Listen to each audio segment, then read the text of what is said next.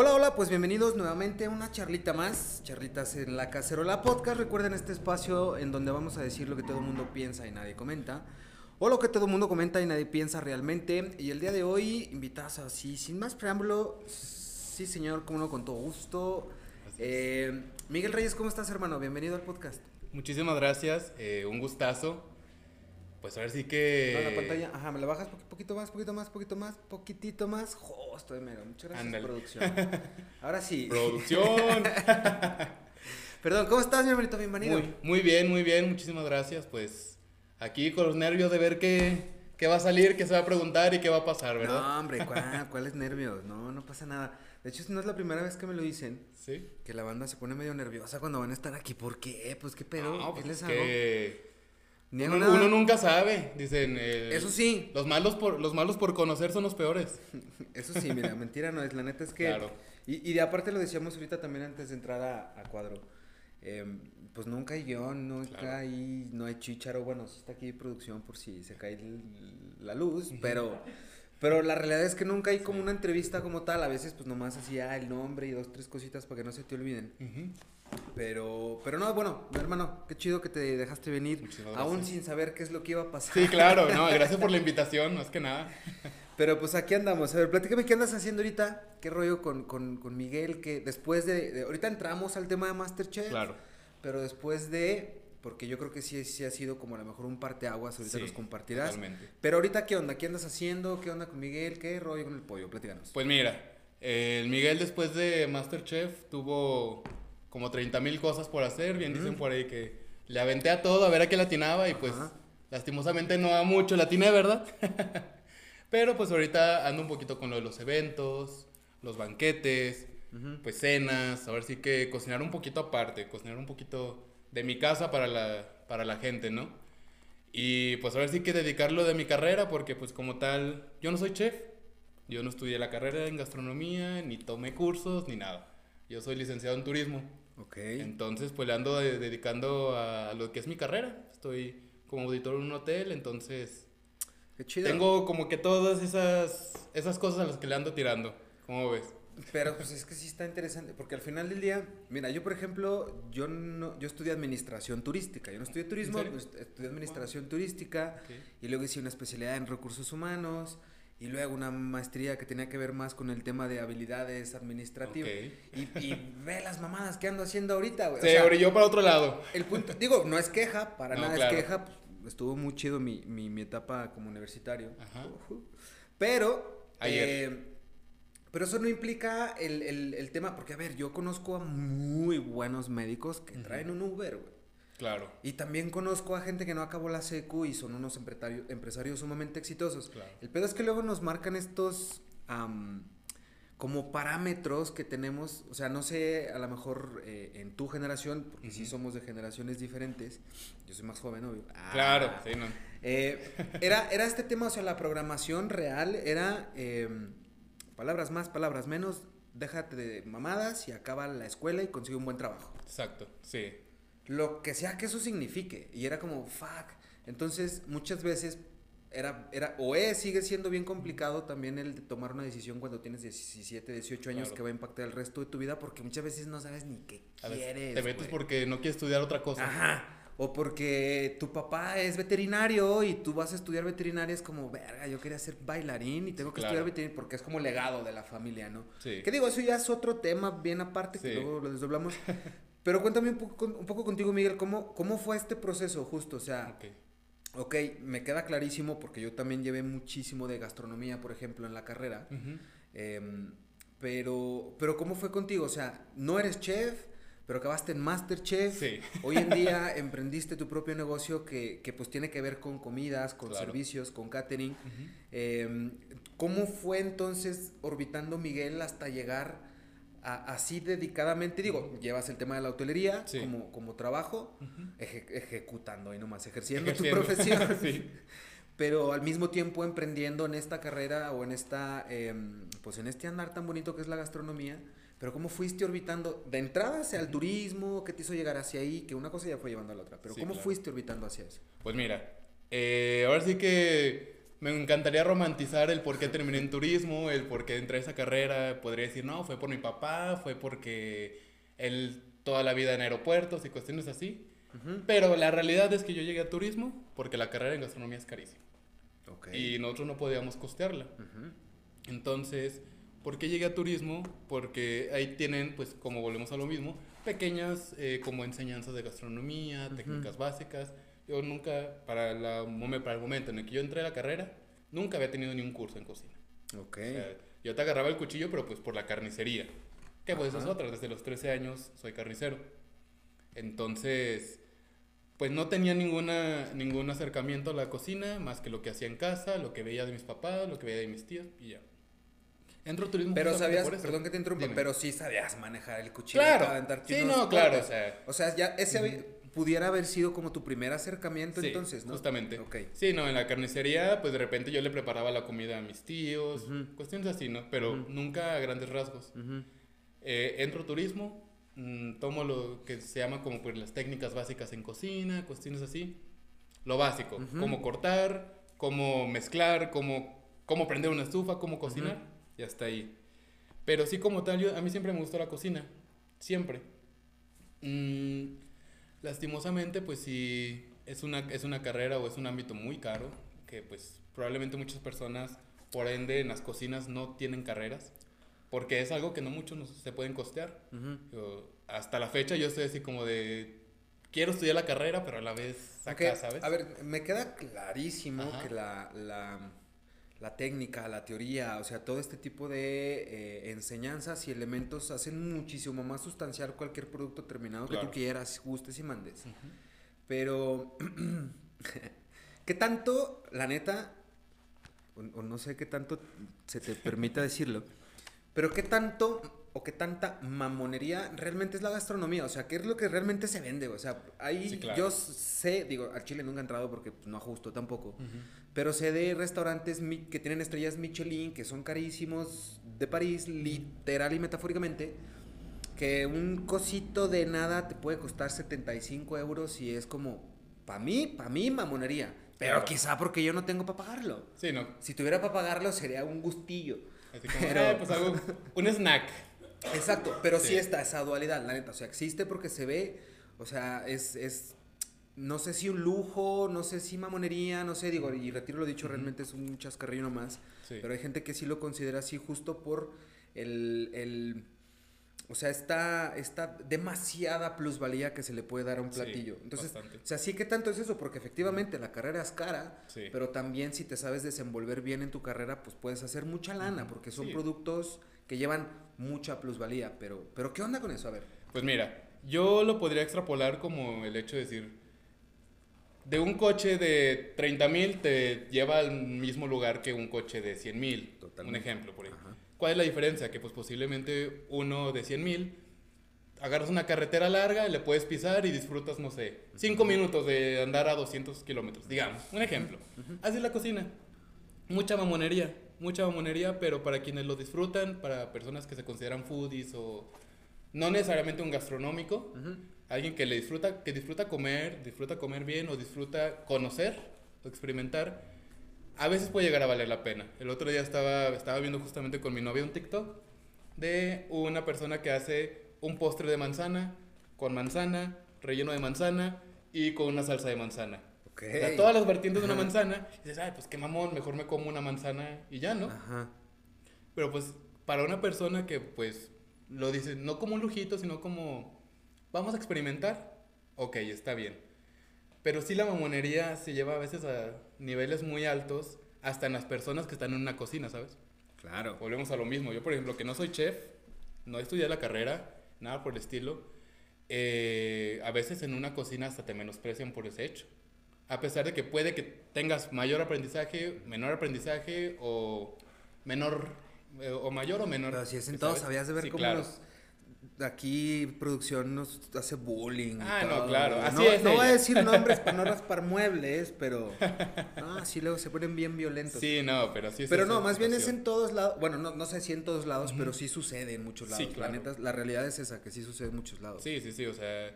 Y lastimosamente sí hay aspectos en los que. Yo he llegado también a ver personas que te venden, no sé, un bistec empanizado como si fuera la, la quinta maravilla, de que es tan acá, shala, y te lo venden bien. A veces yo creo que en cocina, Ok, cierto. o en sí, cocina sí, como en mercadotecnia, creo que por ahí nos podemos entender.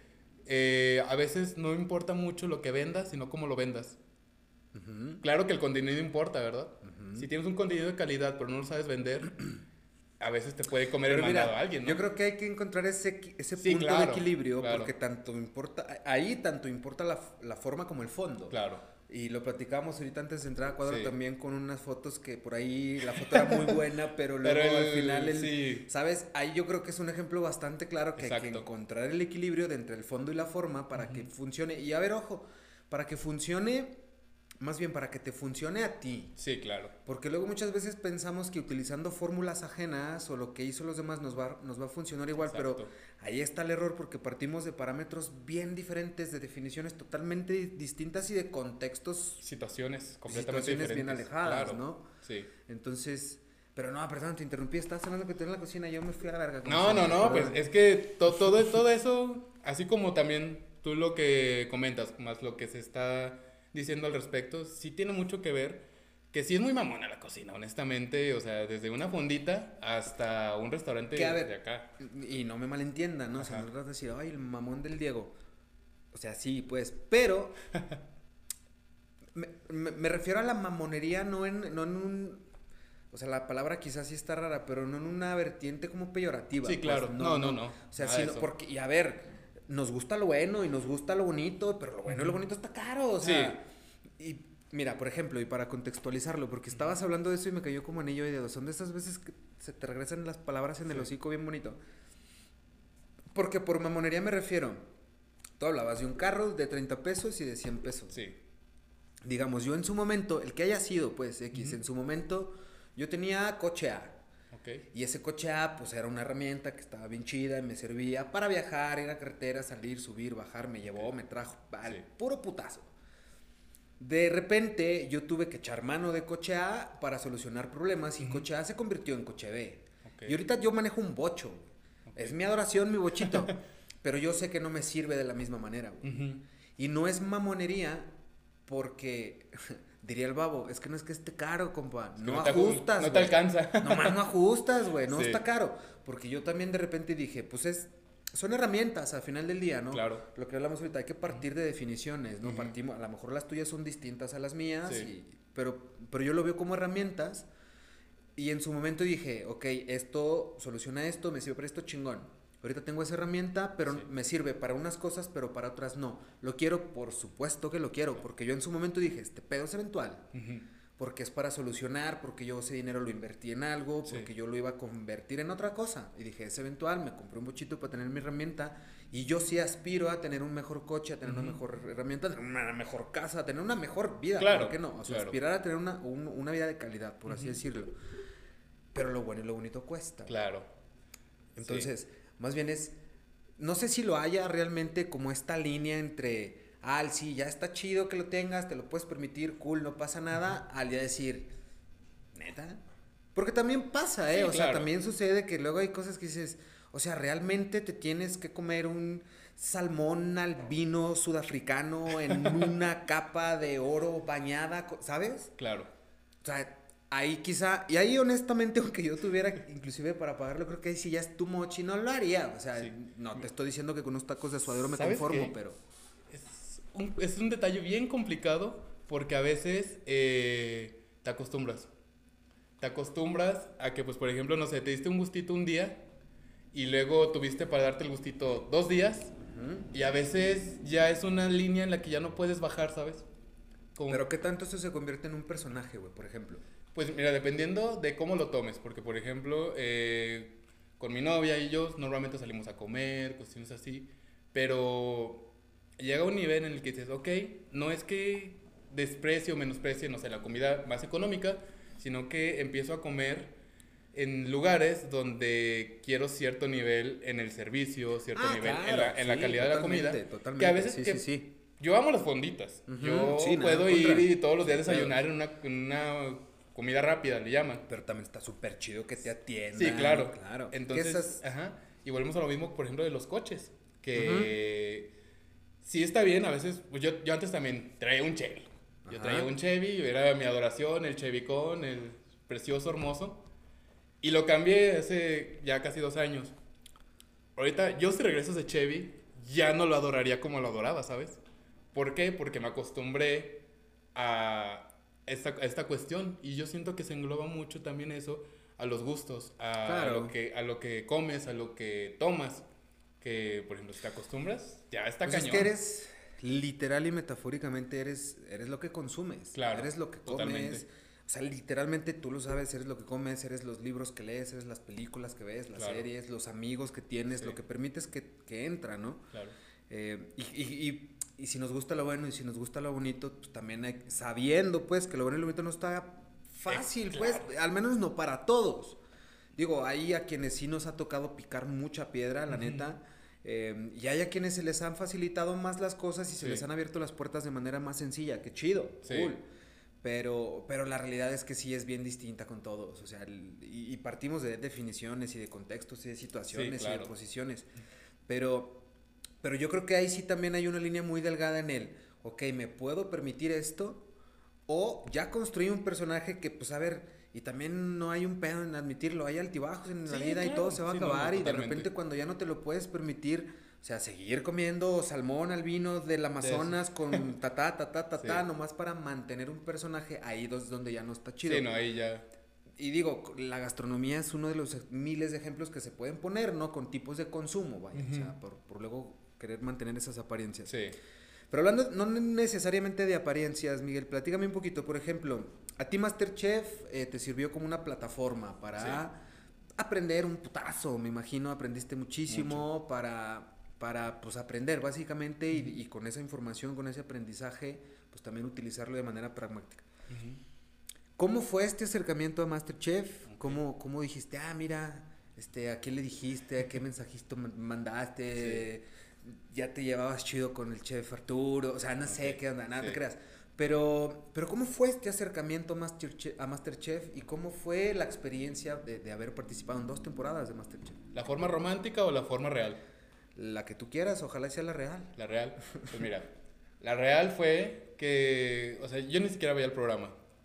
O sea, yo no veía el programa, yo no sabía de, o sea, de la existencia realmente como tal de un Masterchef México, más lo que se comentaba, ¿verdad? Ujú. Pero yo un día estaba en, el- en la escuela, muy tranquilo, con mis amigos.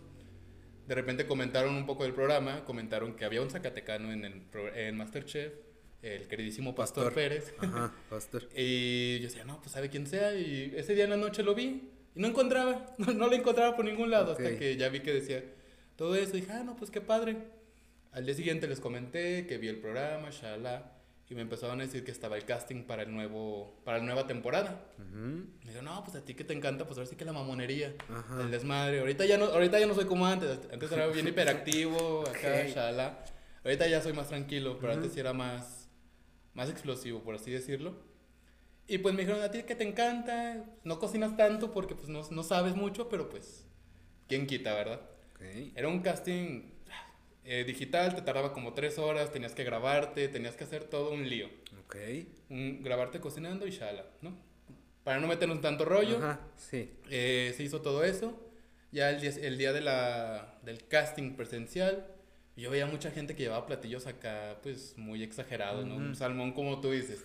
Un Salmón- salmón, en salmón vino albino sudafricano. del Amazonas. Sí, no, no, claro, o sea, llegaban. de oro cargadas por albino. nah, no. Sí, sí, sí, no, o sea, llegaba, llevaban todo un performance Ujú. ellos con sus platillos. Yo iba con un simple tamal, un simple tamal de leche, es como un postre. Ok. Es un postre de jalpa, justamente. Ajá. Eh, y con eso yo entré. Con eso yo entré, me calificaron. hiciste? Sí. Ok. Que hice una mermelada de fresa. Se Ese chingó. fue mi platillo para entrar. Nah. Eh, cosa, cosa curiosa y yo, pues algo que yo comento, no creo mucho en las coincidencias o en las casualidades, pero sí, sí bueno. creo en lo, en lo que uno hace, ¿no? Entonces me dijeron que me sentara para esperar a cocinar otra vez. En eso se me acercan unas personas, me dicen, oye, queremos probar lo que serviste. Y yo, pues, ¿por qué o qué? Dice, No, pues que ha sido el único al que le han puesto un 10 en todo. Presentación, porque queramos que no, la tele ve todo. Y a veces no importa mucho el sazón, sino importa la actitud, cómo te ves, cómo llegas, qué traes, ¿sabes? Entonces, en esa vez me calificaron bien, con bien todo, un 10 en todo. Me tocaba cocinar frente a Chef Arroyo, que es el, la mente maestra de Masterchef. Es, ahorita ya es una celebridad también él. Sí, sí. Sí, o sea, y ese día yo cociné frente a él un mole y me quedó saladísimo. lo, pude, lo pude aliviar al último minuto y él se acerca conmigo y me dice así, fríamente y secamente, me dice, mira, la neta está bien pendejo, pero tienes potencial, se te falta estudiar, te falta aprender. Sí, pero pues tienes potencial. Yo con eso me quedé. Ok. Sí, ¿sabes? O sea, y, as- y así, sí, o sea, fue, fue muy frío a la manera de decírmelo, pero creo que eso fue lo que me motivó más. Decir, ah, pues es- esta persona que es importante me está diciendo, ve algo en mí que yo no veo, ¿sabes? Y pues ya, cosas más, cosas menos, pruebas de calidad, pruebas de video, que esa es otra cosa. Me dijeron, sazón en Zacatecas está cabroncísimo. Pero ¿cuál fue el detalle de Zacatecas? Que ellos lo dijeron de una peor manera, pero pues, dijeron, pues es que la gente no sabe estar en cámara. Ok. ¿sabes? Entonces, ese fue el detalle y dijeron, tal vez no sepas cocinar bien o en su totalidad no tienes las técnicas pulidas, pero, sabes se salir puede perfeccionar. Ajá. Se puede perfeccionar, no estás para el perro, sabes cocinar, tienes sazón, sabes arreglar los problemas y aparte, pues te estás desenvolviendo un poco bien en cámara. Ajá. Podemos trabajar con eso. Total, así había quedado. Yo pensé que ya no había quedado porque pues pasaron tres meses. Hasta que me marcaron, creo que era el día de mi cumpleaños, no me acuerdo bien qué día. Mira. Me marca una lada de, lada de México. Y yo, no, no voy a contestar. Dice, no, me van a secuestrar, No. chinguen a su madre. No, sí, porque ¿quién contesta ladas de México? ¿Estamos de acuerdo? Sí, sí. Dije, por la casualidad, contesto. No, pues te marcamos para decirte que fuiste seleccionado, te va a llegar una información a tu correo, shalala. Mi primera reacción fue decirle, no mames. Tengo bigote. Sí, no, y me quedé así de, no, no, perdón, que le, shalala. No, pues sí, mándeme todo. Mi mamá no sabía que yo había hecho casting. Ok. No sabía ni mi mamá ni mi Ujú. papá. Le dije, no, pues ya quedé y ocupo ir en tales fechas a México para hacer el casting. Eh, se dio la fecha, se dio el lugar, se dio todo. Y a mí me estuvieron pospusiendo, posponiendo, pospusiendo, ¿cómo se dice? Se, pos- Posponiendo. se pospuso. Ajá. Se pospuso. Ujú. Se pospuso y yo estuve grabando a las 2 de la mañana Fuck. y salí a las 7. Fuck. Salí a las 7 de grabar en el momento en el que me dicen que quedé. Pero pues yo en el momento en el que yo competí ahí, como para entrar ahora sí a los 18, Ajá. competí contra personas que tenían restaurantes, que llevaban toda Sí, su vida sí. dedicándose a la cocina, gente del norte que sabía manejar la, la carne machín. Y pues ya te imaginas los nervios, ¿no? Ujú. Y el calor que se siente ahí, no, o sea, no te lo imaginas. Es como tener 30 de estas luces enfrente de ti todo el día. Así se sentía, estaba bochornado, el estrés, la presión, las cámaras, el maquillaje que te ponen, Ujú. los micrófonos que te lo ponen con cajitas que te queman, Sí. todo un lío. ¿Valió la pena? Sí valió la pena, pero yo entré más que nada por currículum. Yo no entré esperando ganar, yo no entré esperando ser acá famoso, ni, ni influencer, ni nada por el estilo. Yo entré más que nada por el currículum. Inocentemente, porque hasta que salí fue cuando me di cuenta de que a veces jugaba al revés. Porque en la cocina, en el mundo de los restaurantes, tal vez no lo sepan en- eh, externamente, pero es muy celoso, es muy, muy de envidia. Entonces se te cataloga como, ah, un cocinero de la tele. Un X, un cualquiera, un cosa así. Y no se te da la oportunidad muchas veces. Y yo que entré por un yo que entré buscando currículum, salí veces- poniéndome trabas encima. Ajá. Porque la gente, en muchos restaurantes aquí me lo han dicho, no, no queremos cocineros de la tele. ¿Se entiende? Se entiende, cada quien tiene su, su valor, pero sí fue, la experiencia sí, como yo lo pensaba, no, no fue. Digo, tenemos muy romantizada la tele y es algo que me dicen mucho mis amigos o la gente que conozco. Me dicen, no, pues te saliste en la tele, que shalala. Y a veces, a lo que mucha gente aspira, a veces. Mucha, no toda, pero no es como nos la cuentan. A veces la gente nada más quiere ver lo bonito, lo de que son conocidos, lo que te piden fotos o shala. Pero ahí dormía con ocho cabrones. Que muchas veces se. O sea, este tema de. Justo de romantizar, no, no, no que se romantice pues la, la, forma de hacer las cosas, ni la tele, mucho menos, yo creo que se formalizan como las ideas y los estereotipos, porque sucede mucho, o sea, no sé, yo de alguna manera he tenido la oportunidad de estar involucrado como en muchas como en muchos escenarios, por así decirlo. O sea, yo, yo también he hecho televisión, yo he hecho radio, he hecho teatro, he estado en producciones grandísimas, he estado en producciones pequeñitas, he estado en producciones independientes, he estado en producciones de firmas grandes, hasta jalando cables si tú quieres. Sí. Pero no tiene ojos, tiene orejas. Claro. Entonces, es bien interesante cómo ver, y pues, perdón por la palabra, pero ver el maldito mierdero que hay ahí adentro. Cañón. O sea, en ¿eh? la que tú gustes y mandes. Digo, por ejemplo, en un momento estuve no me pregunten cómo, luego les cuento esa historia, pero estuve involucrado en pasarelas de, de, pues, pasarelas de moda. Sí. En, no sé, en mis 20 bajos, 23, 24. Vale. ¿Ayer? Em, ajá, sí, el año pasado. Sí, claro. Eh, y wow, no seas mamón el cochinero que se ve ahí atrás. Y para mí es un ejemplo como, como muchos los hay allá afuera, me queda claro, pero es un ejemplo como sí muy, muy de facto porque estás viendo lo bonito, estás viendo la modelo con el súper atuendo, con el súper diseñador, con el súper, o sea, se supone que aquí en la foto todo está bien chingón. Sí, claro.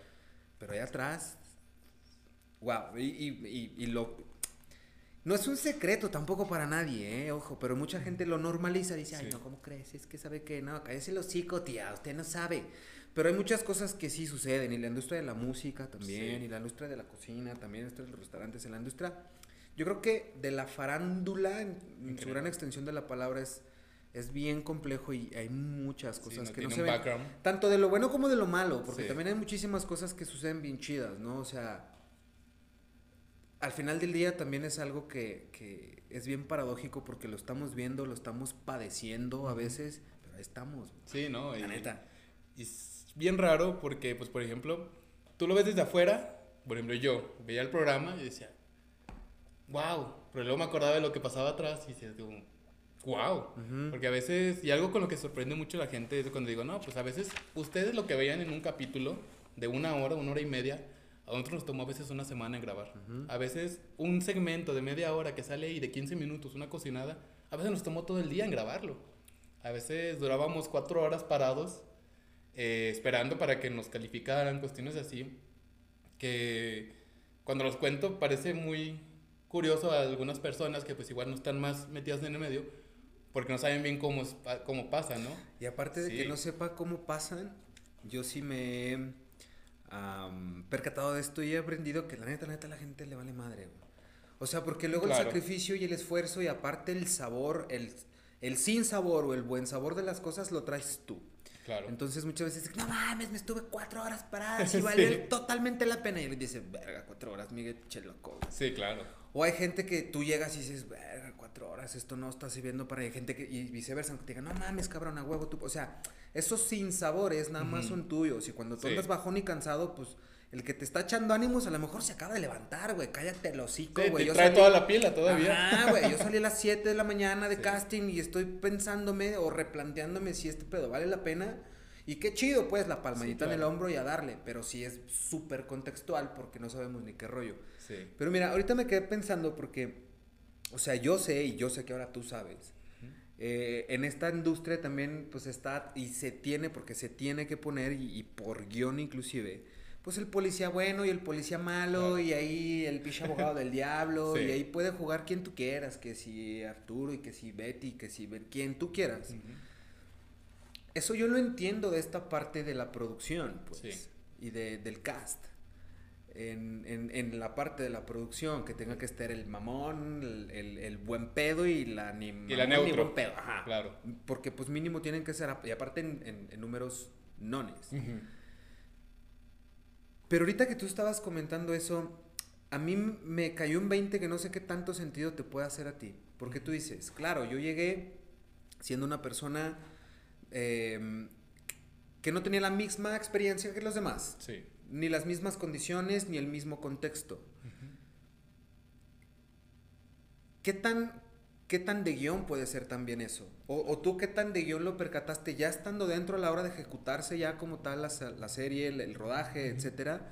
¿Qué tan de guion te percatas? Porque, o sea, yo no sé si Arturo, por ejemplo, si es el mamón que suele ser todo el tiempo y ya nomás es corte y sale de cuadro y es otra persona, no lo sé. Pero este tipo de cosas luego sí se pueden identificar que hasta el, traen el chicharo y están exactamente repitiendo lo que allá arriba les dicen. Pero acá de esta otra parte, pues muy probablemente, porque tú lo sabes, el, generar contenido necesitas llegar a distintos targets. Entonces, metiendo al empresario chido y metiendo al restaurantero, mamón, porque aparte es patrocinador, no lo dudo tampoco, y esto, pero necesitamos em, esa figura inexperta, esa figura un tanto humilde, esa figura que, que sea como aspiracional, ¿sabes? De, por, porque se ocupa esa narrativa. Pero ojo, este es un 20 que me cayó ahorita, una síntesis y una conclusión a la que yo llegué ahorita en, en, 30 segundos. Pero ¿qué, ¿qué, tan si va por ahí el tema? Sí, claro. Mira, pues a final de cuentas se considera el programa como un reality. Sabemos que los realities de reality no tienen todo, ¿verdad? No son un 100% de reality. Ajá. Ya cada quien pondrá el porcentaje que quiera poner. Pero, pues, por ejemplo, yo fue algo que también, quieras que no, también analicé y también caí en 20 y fue algo que yo le dije a mi mamá. Y mira, mamá. Porque en ese tiempo le daba el CrossFit machín. Ajá. Y dije, mira, mamá, vamos a, vamos a ponerlo así. Si no me eligen porque no sé cocinar bien, mínimo que me elijan por el ser el que, por el, aparte de estar acá, por ser el carnicero que no ha cocinado, el, pues así que como dicen, la persona un poquito más, más persona. Se puede llegar a decir así, ¿no? Como que más, no quiero decir humilde, pero sino como que con el que puede conectar la mayor, lo hace más humano, lo hace más, lo hace más orgánico el contenido. exacto. Yo, eh, yo decía, porque pues al final de cuentas no es algo que esté fingiendo, pero tú sabes que en la tele tienes que exagerar las cosas o no se creen. Entonces era, sí, no, pues yo soy carnicero, yo soy, de hecho soy soy del rancho, soy cineguillas. O sea, entonces fue algo con lo que yo sí siento que fue que se me puso para cubrir ese, ese perfil. Ese perfil, ese rol. ¿Por qué? Porque también estaba la, la, niña la niña fresita que pues era de familia de familia pues acomodada. Teníamos justamente al empresario regio eh, que tenía todas sus empresas. No sé si fuera patrocinador, creo que no, pero también estaba él. Teníamos a la persona de, o sea, sí que se podría catalogar como eh, una comunidad indígena. Eh, eran de los Wirráricas, creo. Y así teníamos bastantes, bastantes también personas que cumplían el esquema LGBT. Ajá. o sea, de todo, de todo lo que se necesita en un que cubrir. Ay, sí, muy estaba. incluyentes, ahora hijos de sus putas. ya, ya, lo intentan. lo intentan, a veces no tan bien, pero lo intentan. Entonces sí se llegó a cubrir esos perfiles y fue algo que nos dimos cuenta desde que llegas. Pero eso, eso es a cuadro. Ajá. O sea, cuadro tenemos que acá pretender o lo que tú quieras. Pero ¿qué pasa, qué pasa backstage? ¿Qué pasa? Eh, tú decías, pues tenemos que dormir ocho cabrones. Sí. O sea, ahí, ahí cómo está el tema. O sea, sí de plano dices, ok, aún y, viendo este panorama, porque pues no sé si sea el sol y la sombra, pero pues casi casi si es como aquí, digo, a ver, ustedes están viendo aquí atrás algo bien chido. Aquí nosotros vemos verde. Sí. Y eso creo que también es un muy buen análisis. O sea, lo que ustedes ven a lo que realmente está pasando aquí son dos cosas diferentes. Completamente diferentes. Viendo ese contraste, o sea, ¿qué rollo? ¿Valía la pena o no estaba tan grave o, qué rollo? Es complicadísimo. ¿Por qué? Pues porque yo, por ejemplo, pensaba que el programa era una competencia. Eh, como tal de que ganaba el mejor. o sea, te, lo juro que gana el que tiene más resistencia. Es, como es más un maratón que una carrera, ¿sabes? Aquí no gana el más rápido, gana el que resiste más. ¿Y qué es, qué es lo que tienes que resistir? Eh, desde el simple hecho, por ejemplo, te digo, nosotros nos dormíamos en lo que era la casa de Big Brother. Ok. Dos cuartos. Un cuarto para mujeres, un cuarto para hombres. Ajá. Con sus olores, sus colores, sus ruidos, todo. Eso, quieras que no, ya es un... Y, solo un, dos regaderas. Dos regaderas para... Holy shit. Ajá, ¿sabes? Y un baño. No mames, un baño para ocho personas. Sí. ¿Y luego? Bueno, y ese, y ese es lo primero. Que quieras que no, no es algo que se ve en el programa, pero desgasta cabrón. Sí. ¿Por qué? Pues por ejemplo yo me levantaba a veces a las... Si teníamos que estar a las 10, yo me levantaba a veces a las 5 de la mañana para alcanzar a bañarme con agua caliente. Quieras que no, es algo complicado y eso te empieza a mermar la, la cabeza, la mente, Ujú, o sea, te lo ujú. empieza a mermar. Dentro del programa, yo hablo de mi persona, yo nunca tuve guion. A mí nunca me dijeron, di esto, di... Ujú. Lo que sí bien es cierto es que, por ejemplo, a veces las personas que te entrevistan, que te hacen las preguntas, Pues, te guían. Son tendenciosas. Te, sí. te guían, ¿no? Como, no sé, ahorita... Sí, pinche gente ¿Viste? que hace ese tipo de entrevistas Sí, que sí, te van llevando, híjole, no, qué bárbaros. Sí, sí, sí. So- así, es, así son, así son, ¿qué te digo? Sí, son unos malditos Es como, no, pues, ¿qué opinas de que tal persona dijo esto? ¿Te molestaste porque dijo eso? Y te guían a responder lo que ellos quieren que Ajá. respondas. Como por ejemplo, no sé, eh, respóndeme, ¿me enojó tal cosa o no me enojó? Y a veces ellos hacen que digas cosas que no quieres decir. En mi aspecto fue así. Pero también yo sé que hay cosas que a, a personas a las que sí les dan un guion. ¿Por qué? Porque se notaba. Digamos, ahorita estábamos platicando todos bien a gusto, shalala. Luego veía el programa y resulta que tú estabas tirándonos a todos. ¿Sabes? Ok. No sé qué tan guionado, guionizado sea eso. Créeme, muy. Ajá. Sí, sí. Sí. Sí. Y había gente que no lo notaba. Por ejemplo, yo les dije en un momento en el programa, ya behind off, yo sí llegué a hablar con estas personas que yo vi Ujú. que se dedicaban a hacer las liosas, le, le dicen. Y eran vatos y les dije, "Eh, güey, pues, ¿qué pedo tienes conmigo, güey? O sea, yo en ese momento sí, pues enojado, el momento, el estrés, la ansiedad. Si era de, no, pues si tienes un pedo conmigo, ahorita lo arreglamos en FA y, y se hace. Ujú. Yo siendo un poquito como que menos inteligente, ¿sabes? Porque pues yo sé que pude, que, que eso para ellos es más contenido, eso es a veces lo que ellos buscan, que Pues es es- el- ajá, generar que conflictos, ¿no? Ajá. Y que no iba un poco como que por esa tendencia, pero sí había personas que tú decías, ellos sí están para generar conflictos.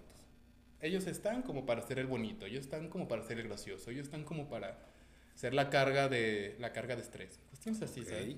Porque ok. sí había personas que se dedicaban a estresarte en la, en la casa, ¿eh? Que si no estabas estresado en la cocina, te, se dedicaban a estresarte Ujú. aquí mientras estabas descansando. Ujú. Y lo hacían de todas las maneras que te puedes imaginar. Por ejemplo. Pues, por ejemplo, generó, generando conflictos ahí por X o Y razón. Teníamos una tele también. Una tele y un sillón en el, que habíamos, en el que cabíamos como 10 personas. A veces se dedicaban, no sé, pasaba por... Puede parecer muy mínimo lo que estoy a punto de decir, pero estando ahí, estando encerrado con ellos... Respiraban. Sí, no, respiraba al lado de ti. No, o sea, pasaba por la tele o a veces quería agarrar el control cuando estábamos viendo algo. Generar un conflicto, generar un Pues conflicto. es que a veces Sí. ese, ese tipo de conflictos son los que más cagan el palo. Claro. o Es como, güey, neta. Sí. Neta. mi momento de descanso y estás Ajá. o poniendo música a madres mientras uno estaba pues, viendo la tele. Tranqui, ajá. Todo eso, todo eso sumaba y, y creas que no lo terminaba sacando ahí. Ujú. ¿Por qué? Pues porque era el único desestrés que tenías. El desestrés era tu estrés. Es muy Ajá. complicado, sí, o sea, entonces es lo que yo siempre dije, no, o sea, esto no es una carrera, es un maratón. Y los que ganan los que llegan a la final, yo estoy seguro de que son los que tienen o el temple, o el mejor temple, o fueron quienes pusieron ahí. Es una o dos. No necesariamente llega el mejor. Llegan los más inteligentes. Mari, ponte verga. En una de esas puedes ganar Masterchef. Sí, sí, sí. Porque... Imagínate. Sí, no, hay mucha gente que se queda en el inicio y es muy buena, buenísima, pero tal vez no supo manejarlo. No supo manejar sus emociones, no supo manejar el estrés, la ansiedad. Lo digo porque a ¿Cómo me van pasó. saliendo? O sea, sí estoy. Ajá. Bueno, la neta es que no estoy como muy familiarizado con Sí. Masterchef. O sea, conozco bien el programa, la dinámica, etcétera, pero bueno, ni tan bien. ¿Cómo se eliminan? O sea, sé que hay ciertos criterios de evaluación por parte de los jueces, pero sí tienen la última palabra o literal es como, llame ya como en Big Brother. Eh, no. O hay como una salvedad para quedarte, te nominan. ¿Cómo está el pedo? No, no, no, no, ahí, ahí es enteramente, bueno, a lo que se nos cuenta y lo que se nos cuenta a nosotros y lo que se ve en la tele es que los jueces son los que tienen la, la decisión, eh, con base en lo que hiciste, lo que cumpliste, lo que no cumpliste, lo que hiciste, lo que no hiciste, en un platillo final. Así tienes una prueba final, lo que hagas ahí es lo que ellos evalúan. ¿Qué tan orientado está a, por ejemplo, lo que los jueces decidan? Si es un 100% de los jueces o un 50 ellos, 50 dirección, eso sí no lo sé. Pero pues se supone que es el 100% de la decisión de los jueces. No te sabría decir si es Yo- enteramente. Yo sí te sabría decir, pero son de esas veces que, que, que es de este pedo de que tengo, no, no, no tengo dudas, pero tampoco pruebas. Ok, sí. sí, no, es cuestiones así que pues tú las ves y a veces, por ejemplo, en mi caso, las veces que me eliminaron, yo dije, ay, pues sí la cagué. O sea, sí tenían toda la razón, la neta, hice las cosas mal, lo entiendo. Pero había veces en las que uno veía por tele que decía, ay, güey, ¿cómo decidieron eso? ¿Quién lo decidió, sabes? No es como que tratando de decir que hay otra persona que decida, pero se puede llegar a, a tomar en Pero aspecto. luego los criterios como que ya no cuadran. Ajá, exacto. como que, chunga, a mí Sí. me dijiste que mi salmón al vino no estaba chido y, y ahorita, sí, claro, te entiendo. Pero pues es que es el show business. Claro. Sí, no, Entonces, claro. ellos necesitan encontrar la manera de que pues más gente se, más gente se esté ahí sentada viendo pues lo que ellos están haciendo y- Sí. y, tienen que encontrar una manera de generarlo, ¿sabes? Totalmente. Y a ver, yo no estoy ni, ni señalando ni acusando a nadie, estos ojitos lo han visto. Entonces, eh, estas manos han ayudado a escribir guiones, estas manos han ayudado a escribir eh, lo que tiene que decir un juez cuando le va a decir a alguien que ya se va. Porque justo era lo que yo hace ratito, también ahí haciendo la chambita, por no decir que te pusiste un pinche stalkeadón, pero para ver qué onda, me encontré justo con, con, con un par de entrevistas tuyas, pero me encontré con un video de cuando te dan las gracias de Masterchef de las, creo que fue la segunda vez, no ¿La sé. revancha? o- Bueno. El punto es que me pareció, no que me haya parecido interesante el speech que te dan cuando te despides, ¿no? Porque luego sí es este speech de eh, bien motivacional. Sí, así claro, que- el, viejo truco. Ajá, que estás, ah, llore y llore, güey, Sí. pero dices, a huevo, muchas gracias. No, por- si le voy a echar por ganas. la correrme, sí, ajá. Sí, yo dije, dije, vergas, es que yo llegué a escribir ese tipo de Sí, speech. claro. O sea, yo llegué a incluso hasta revisar y decir, nah, ese sí está chido. Le falta Entonces, amor. Tú le vas a, ajá, tú le vas a decir que es una persona que es maravillosa con la capacidad de hacer lo que se proponga en la vida y tú le tienes que decir que es un pendejo. Ujú, Sí. Porque eso sucede y, y a ver, eso justo, yo lo entiendo. Pero, pero eso es lo que vende, al final del día eso es lo que ellos tienen que generar. Sí. Que era mi siguiente pregunta. ¿Qué tanto? O sea, no sé más bien si en ese, en ese momento, porque aparte, nosotros ya lo vemos con otros ojos, pues, porque tú ya sabes cómo está el pedo. Sí. O sea, allá afuera es quizá otra lectura, pero uno ya lo ve desde acá, dice, nah, yo ya no te la compro tan fácil. Pero a lo mejor en su momento, porque también la misma, yo jamás voy a poder experimentar lo que tú pasaste porque pues no es imposible. Pero en ese momento, por ejemplo, cuando se estaban eh, dando estas despedidas de los tres jueces, era Arturo, Betty y Benito, si mal no recuerdo. Eh, Chef Herrera. Ajá. Chef Herrera, Benito y Betty. Y Betty. Ajá. Y creo que está José Ra. No me acuerdo. No, creo que no. Bueno, el punto Bueno. es, o sea, en esa dinámica, Sí. pues, de, de la figura de autoridad, diciéndote que, que ya no continúas, que muchas gracias, pero que le eches ganas, y otro diciéndole te vas por pendejo, y otro Sí. de que, ay, mi niño, pues, ¿qué te digo? Mira. En ese momento, ¿qué tanto es ese? Porque no sé si son muchas tus ganas de seguir continuando, pero también el pinche cagadero que hay en la casa, Sí. y luego el conflicto, y luego el. el el, el disfraz, que es todo ese pedo, quizá. O sea, ya en ese punto tú ya sabías cómo estaba el Sí, tejimaneje. claro. ¿Qué se siente? O sea, neta, si es como un, ay, a huevo, me voy. O de plano, si estás llorando porque quieres seguir ahí toda la vida. Ujú. Ok. Mira, ahora sí que ese es un tema bien raro porque, por ejemplo, yo también en eso lo llegué a hablar con mi novia, que vemos los programas y a mí se me hacía una mamonería, una jalada, que la gente llorara, por ejemplo, en el primer capítulo cuando sacan a alguien. Ajá. Eh, eh, sí, sí, no, que siempre hay que estar juntos. O, Así de, güey, es el primer capítulo. es el primer capítulo y Claro. estás feliz encima que se vaya. Sí, es claro. competencia menos. Pero yo cuando lo vemos así de afuera, ay, güey, no le, no le daba el sentido. Hasta que lo viví. Que fue que, aparte del estrés que tienes, es la convivencia que hay detrás, volvemos a lo mismo. A veces nosotros vemos un capítulo, pero la realidad son cinco días, cuatro días, dependiendo. Que convives con alguien y pues quieras que no, el, el dormir con alguien, el vivir con alguien, el, Sí, se llega a crear un vínculo, el- claro. claro, crea- creas un vínculo, creas una intimidad que no necesariamente es de, de otra índole, pues, una, una intimidad de amistad, Ujú. cuestión así. O sea, se vuelve, se vuelve en tu familia por un rato. Se graban dos meses todo eso, entonces son dos meses intensos. Se vuelve un vínculo y, por ejemplo, en mi caso, no era como que el llorar por lo que te estaban diciendo. A veces ni les prestas atención a lo que te dicen. Ujú. O sea, tú, na- tú dices, ay, güey, pues pinche madre, todo lo que me aventé nada más para, para no haber llegado, ¿sabes? Ujú. En mi persona era ese conflicto y aparte conflicto hacia mí. Porque si, hubi- si me hubieran, si me hubieran eliminado por algo que, que no estaba en mi persona, como por ejemplo, no haber sido el mejor, o sea, que hab- haber hecho algo bien, pero que los demás lo hubieran hecho mil veces mejor, va. Pero como me eliminaron por cosas en las que yo la cagué, en las que yo la regué, se madre", ¿sabes? Por eso era como que más mi conflicto, yo creo que ni siquiera estaba prestando atención. Y también algo que a veces no se ve es lo que te dicen tus amigos, tus compañeros, que pues yo tenía buenos vínculos ahí. Entonces era como que me daba más sentimiento lo que me llegaban a decir ellos, mis amigos, mis compañeros, que lo que me podían llegar a decir de enfrente. ¿Por qué? Pues volvemos a lo mismo. Son personajes Claro. que realmente importa más lo que te dicen behind of que lo que te dicen frente a cámara. ¿Sabes? A mí, a mí me pasó así porque pues, a veces lo que me decían frente a cámara, ya cuando hablaba con ellos en persona eran, eran cosas diferentes o moods muy diferentes, ¿sabes? Entonces sí, o sea, yo en todos lados lloré. Yo era el llorón de la...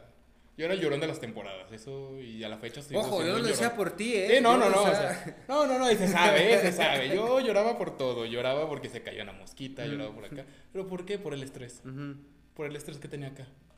No encontraba otra manera de sacarlo que con cualquier emoción que salía, lloraba. Fíjate, fíjate qué interesante porque... Bueno, me dijeron ahorita también tu novia y, y, y- y- ahorita que estábamos en el, aquí en el camerino con los maquillistas antes de entrar, nos estaban diciendo que también nos pusieron un stalkeadón y se aventaron un par de capítulos Sí. del, del, del programa, del podcast. Si te aventaste esos capítulos, tú sabrás que siempre le hacemos una pregunta muy interesante a todas las personas que se sientan en esa sillita, que es sobre llorar, porque justo así como ahorita nosotros mencionábamos, o al menos yo sí lo creo y siempre lo he dicho, que somos lo que comemos, eres lo que consumes, eres los libros, los amigos, los viajes que haces, o sea, Claro. eres lo que comes, eres lo que consumes, pero también eres lo que desechas. Y yo creo que una de las mejores maneras que tenemos como para desechar al menos ideas y o sentimientos y o, ¿sabes? Es llorando porque nos enseñaron o crecimos pensando que nada más de tristeza se llora. Sí, Y eso es falso. falsísimo. La neta es que se puede llorar de muchísimas causas, de estrés, de dolor, de ansiedad, de angustia, de tristeza, de felicidad, de nervios, de, De coraje. coraje, de, de muchísimas Sí. formas se puede llorar y creo que todo el mundo hemos tenido esta, esta lloradita de que, que terminas de llorar, es como, ay, güey, vámonos. Y es como Sí. reconfortante a veces, porque es una manera de, de sacar y de depurar. Dicho esto, hermano, ¿cuándo fue la última vez que lloraste de felicidad, güey? ¿Hace cuánto fue domingo? ¿Hace cinco días? Hace cinco, di- hace cinco días. Hace cinco días, justamente. Fue algo. mm, bueno, ahorita le estaba comentando que me llevé a mi novia a un coleadero. Que aquí. ujú. Pues al final de cuentas estábamos con toda mi familia, con toda mi familia materna. Yo estaba en mi, en mi, en mi asunto porque llevábamos un puestito para vender. Mi novia me acompañaba, pero también estuvo buen rato junto con mi familia. Y yo lloré tanto como por un poquito por el- igual las cervecitas que me eché, ujú. que me hicieron un poquito más sentimental, Ok. como por algo que me platicó y algo que yo vi fue que mi familia la aceptó, no conocía a toda mi familia como tal, eh, pero pues la conocieron y empezaron a decirle que lo que necesitara, que para cuando la boda, que cuando O fuera sea, la boda. la cogieron. Sí, sí, sí, ¿no? muy Bastante, chido. o sea, mejor ella está en las fotos que yo. Ok, sí. Acostúmbrate, güey. Sí. para el real Sí, ya sí, va a ser eso. Sí, no, y se me hizo algo muy bonito porque yo nunca había visto de mi familia, o sea, como que ese acercamiento a una, pues, a, un- a una persona fuera de fuera del Del círculo, círculo, ajá. tanto conmigo como con De la personas. tribu, ¿no? Como Ajá, tal, ajá. sí, como tal, o sea, que todos, hasta los más secos, eh, Pues le dieron esa calidad. Ajá, exacto. Y yo, y yo le dije, no, pues, me puse a llorar de, de alegría cuando me lo platicó. Iba en el coche y se me seguían saliendo las lágrimas. Y era lágrima de felicidad, de amor, de decir, ah, pues, qué chingón que qué todos vean la calidad de persona que, que yo veo que es, ¿verdad? Ujú. Entonces fue como que ese momento de, güey, Qué chido. ¿sabes? O sea, y qué chido Sí. que te lo permitas, pues. Sí, claro. Justo muchas veces andamos por la vida pensando que nada más de tristeza se, se llora y, y estamos hasta acostumbrados o programados que cuando vemos a alguien llorar es, es de, ah, ya no llores. Sí, Es como, no, güey, sácalo, suéltalo, déjalo ir. Es, y, es lo mejor, y- es lo mejor, sí, ¿no? O sea, yo creo que tengo esa filosofía, no sé si es porque me encanta llorar o es porque creo que es lo mejor, pero a veces está viendo TikToks lloro. Sí. Pero ¿por qué? Ah, Porque a veces, a veces tienes cosas bien guardadas. A veces tienes cosas bien guardadas que esperas cualquier momento para darte la excusa de sacarlo. Y sea, volvemos a lo Pero te mismo. digo algo, Sí. somos bien culos si no lo hacemos. Ah, claro. Las preferimos guardar y de Sí. repente por eso lloramos con un TikTok. Sí, porque es como, ahí la tenemos, eh, de repente es como que, ah, porque ahí está. O sea, no se ha ido a ningún lado. Que no lo hayamos atendido es diferente. Exacto. Pero hay cositas que ahí tenemos. Pero qué chido. O sea, qué chido que sí. Sí, no, o sea, yo soy de, de esas personas con la... Con, con esa filosofía de si puedes llorar y quieres llorar, hazlo. Qué chido. O sea, ¿para qué le vamos a tener miedo a llorar? O sea, no habría, no habría por qué no hacerlo. Ah, exacto. O sea, más miedo me da a gua- guardarme las cosas, que fue algo que aprendí, pues, a la larga, a base de muchos problemas. que es de, güey, pues es que si te guardas las cosas, de- van a terminar saliendo. ¿Qué prefieres? ¿Que salgan todas juntas o una por una? Claro. Más Mira, vale. qué, qué bonita analogía. Sí. Pues sí, Sí. totalmente de acuerdo. De todos van a salir. El tema es cuánto nos queremos que se tarden en salir. ¿no? Exacto. Ujú. Oye, Miguel, algo que quisieras anunciar, digo, ya para ir cerrando la entrevista, qué rico, Sí. la neta estuvo bien chida la platiquita, muchas gracias, hermano. ¿Dónde Gracias te podemos encontrar? ¿Tus redes, tus, tu- tu- tus emprendimientos, tus negocios, algo que quisieras compartirnos? ¿Dónde te podemos encontrar? Mira, pues más que nada las redes que yo muevo son Instagram. En Twitter casi no estoy. O sea, tengo, la, tengo las páginas, pero no la muevo. Realmente nada más en- entro a ver tweets. Ok. pero en Instagram estoy como guion bajo Miguel Reyes MX. Y tengo, pues ahora sí que, como les comentaba, estoy empezando con mi emprendimiento en banquetes, Ok. catering. Nos llamamos Catering 925. O sea, que haciendo analogía a nuestros Zacatecas, ¿verdad? A La Plata. Estamos como que con todo lo que es el metal precioso. Ok. Queremos como vernos así, como lo precioso. Ok, Sí. qué chido. Entonces, pues pronto, pronto vamos a empezar a mover eso. Muy bien. Y pues ahora sí que a todo, a todo lo que busquen, eventos, banquetes, a todo le hago. Y lo que no, le aprendo. Lo, lo- lo investigamos. Sí, lo ¿verdad? investigo, Eso claro que sí. hermanito. Pues ahí está, pásense por las redes de Miguel por Catering 925. Sí, Este, y siempre lo he dicho y siempre lo repetiré, una de las mejores maneras que ustedes tienen de apoyarnos y gratis encima es con un par de clics, entonces pues pásense a las redes gracias. de Miguel, pásense a las redes del catering, pásense a las redes del podcast, del canal, suscríbanse ahí, píquenle like, dislike, hay pedo, y comenten ahí todo. Con, con cada actividad. Con eso nos ayudarían bastante y pues nada, de momento muchas gracias, Muchas gracias, estos son tus micrófonos, tu casa, gracias cuando quieras viejo. Gracias. Y muchas gracias también a todos ustedes que nos estuvieron viendo, que nos estuvieron acompañando. Nosotros nos vemos y o nos acompañamos en un episodio más de La Cacerola Podcast. Recuerden, quiéranse mucho, quiéranse un chingo, pero cuídense un poquito más. Y listo. Chao, chao. Bye, bye. ¡Bravo! Uh. Ay, ciérrate. No te cierres, pues. No quiere. Ay, ay, ay. Ahora sí.